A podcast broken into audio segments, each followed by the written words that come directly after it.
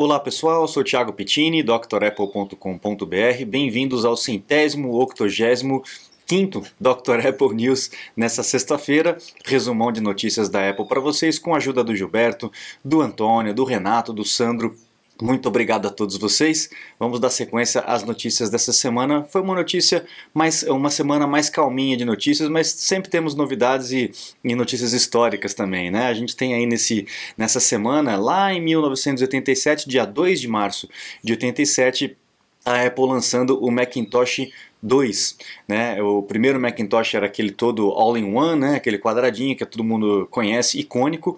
E já o Macintosh 2 ele já foi separado com o gabinete horizontal, que depois foi seguido por um monte de empresas, né? Eu lembro que a IBM tinha um, um, um computador também com a, a, o, o, gabinete horizontal, inclusive ele tinha uma portinhola, você apertava a, um, uma depressãozinha, ele abria a portinhola para te dar acesso ao disquete, ao CD e etc. Né? Esse aí foi a, foi a sequência do, do Mac 2, né, do Mac Macintosh, com o nome de Mac 2. É, quer ver a, a configuração dele aqui? Só para vocês terem uma ideia.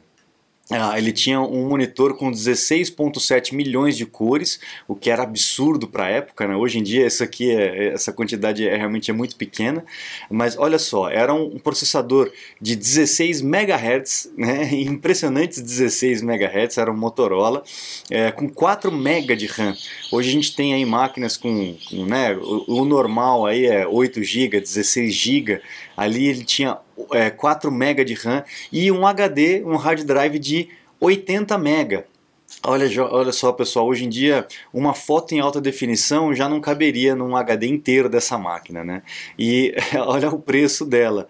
Hoje ela valeria o equivalente a 17.683 dólares. Era vendido na época a 7.145 dólares. 7 mil dólares naquela época. E vendeu, viu, cara? É uma máquina que realmente vendeu. Uh, impressionante. O mouse, né, todo redesenhado. O teclado foi um teclado premiado, né? Até hoje é, é cotado como um dos melhores teclados já feitos é, na história da informática, né, em termos de qualidade, de, de é, sensibilidade das teclas, etc. Foi uma máquina realmente que marcou uma evolução do Macintosh. Temos também aí no dia 27 de fevereiro de 1998, depois que o Steve Jobs voltou para a Apple, ele botando um fim aí no Newton, o, o, primeiro, o vovô aí, o bisavô do iPhone, né? É, quando ele voltou tinha aquela zona de um monte de linha de produtos que ninguém conseguia entender direito, ele cortou tudo, uh, uh, acabou com né, 99%, focou em quatro é, linhas principais e o Newton foi o, também um que acabou sendo cortado. É, ele foi é, é convencido pela turma da Apple a não mandar todo mundo embora, quem estava trabalhando no Newton. Isso foi uma boa, porque eles aproveitaram o know-how dessa turma, tecnologia que já tinha sido é, criada e aproveitaram isso para desenvolver mais para frente o iPhone, o iPad e etc. E o Newton a gente sabe que foi a criança dos olhos aí, o menino dos olhos do John Scully, mas em 98 também até por uma questão né, de, de briguinha de ego ele acabou é, mandando todo mundo parar de trabalhar nesse produto. Temos também o Mac Mini, né? O Mac Mini chegando aí no dia 28 de fevereiro de 2006. O Mac Mini ele foi uma evolução do G4 Cube, aquela máquina que para mim é uma das máquinas mais bonitas que a Apple já fez, em acrílico, suspenso, um negócio assim, né? A hora que eu vi aquela máquina, eu falei, meu Deus do céu, em que planeta nós estamos, né? Os caras realmente estão, estão muito à frente, tanto tão à frente que a máquina não decolou, a máquina não vendeu, né? Mas para mim é uma das máquinas mais bonitas. Depois que a Apple fez a transição para o processador da Apple, uh, desculpa, da Intel, uh, eles aproveitaram essa mesma ideia do, do Cube, né, e fizeram o Mac Mini, que é um Cube, entre aspas, né, com altura reduzida. Então é, é só o a, a gabinete, para vocês terem uma ideia, olha só a fonte.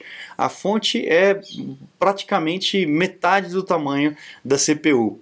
Então a Apple vem, já vem trabalhando nessa questão de diminuir o, o, tamanho da placa lógica e etc. E aí chegou no Mac Mini, que é uma máquina também que faz muito sucesso hoje em dia. Agora nós temos o Mac Mini com o processador Apple Silicon, com M2, que está espetacular, hein? é uma máquina realmente que vale muito a pena.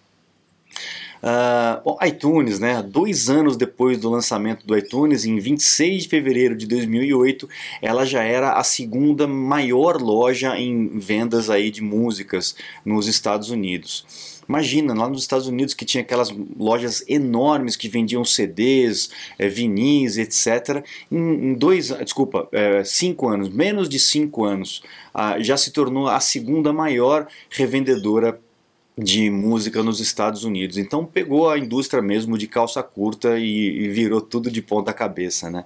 Foi realmente uma revolução. Você está desperdiçando seu iPhone, iPad, Mac? Ganhe tempo e produtividade com nossos cursos. Você vai aproveitar melhor seu Apple. Matricule-se em drapple.com.br. Agora para as notícias seculares, as notícinotícias da semana, a gente tem aí o iPhone 15 é, sendo feito com um processador de 3 nanômetros, né? Isso vai dar uma capacidade para o pro processador bem maior do que era anteriormente. E a Apple está apostando que essa capacidade e esses novos recursos que o processador vai, vai oferecer vai reaquecer o desejo e a necessidade das pessoas aí de trocar de aparelho. É, a gente tem falado a respeito disso já ano após ano que as pessoas têm trocado o iPhone com menos frequência, e com uma, uma velocidade menor, é, talvez por conta de preço, talvez por conta de não enxergar uma tecnologia tão diferente de um para o outro. Então ela, ela, as pessoas geralmente estão esperando mais para poder trocar de iPhone, é, na média, né, do que é, fazia antigamente. Lançava um, pô, já trocava, lançava, já trocava. Então a, a Apple está apostando que uma mudança no processador possa realmente é, alterar aí um, um, pouco esse comportamento. A gente tem muitos outros fatores né, que, que uh, atrapalham essa, essa questão, né, que incomodam essa questão. Então a Apple vai ter que se mexer para poder reaquecer essa, essa mudança é, de iPhones mais constante. A Apple, há um, um, tempo atrás, não me lembro exatamente quanto, né, acho que um mês atrás mais ou menos, é, tinha diminuído o valor de troca de iPhone, de iPad, de Mac, né? Lá nos Estados Unidos é, e em outros países aí você leva o teu equipamento, é, a Apple compra de você, né? E te dá um desconto na, na, na, na compra de um equipamento novo. O valor geralmente é bem pequeno, né? Comparado com uma venda é, para é, particular, né, obviamente, mas é cômodo, né? Você vai lá e já, já resolve tudo o que tem que resolver. Então a Apple, um tempo atrás, diminuiu esse preço, agora tem essa, essa notícia aí do, do Julie Clover dizendo que a Apple aumentou o preço. Então tá parecendo Black Friday no Brasil, né? É tudo pela metade do dobro. Então não estou entendendo muito bem qual é a ideia da Apple aí, mas é, aumentou um pouco o valor de troca aí dos equipamentos. Mas também dá com uma mão e tira com a outra, né? Aumentou aí o preço é, da, das trocas de bateria. Isso aí a gente já tinha falado que ia acontecer, né? já tinha antecipado aqui e realmente aconteceu. A gente já tem visto um aumento de preço para troca de bateria para iPhone, para iPad, para Mac nas uh, assistências uh, um, oficiais, né, autorizadas. É óbvio que isso faz parte de todo esse é, inflação que aconteceu, a, a quebra de cadeia é, de suprimentos, etc. É, e, e, tudo isso que a gente tem passado aí nos últimos anos. Obviamente que é, esse aumento ia chegar também na Apple. Uma boa notícia, a Comissão Europeia aí aqui anunciou que é, vai parar com esse negócio de, de, de, processar a Apple, de investigar a Apple por conta da, da, da, comissão e da, do fechamento que a Apple faz de possibilidade de aplicativos cobrarem eh, as suas assinaturas através de outros métodos de pagamento, a não ser através do pagamento pelo Apple ID, quando o, o, o produto é comprado na App Store.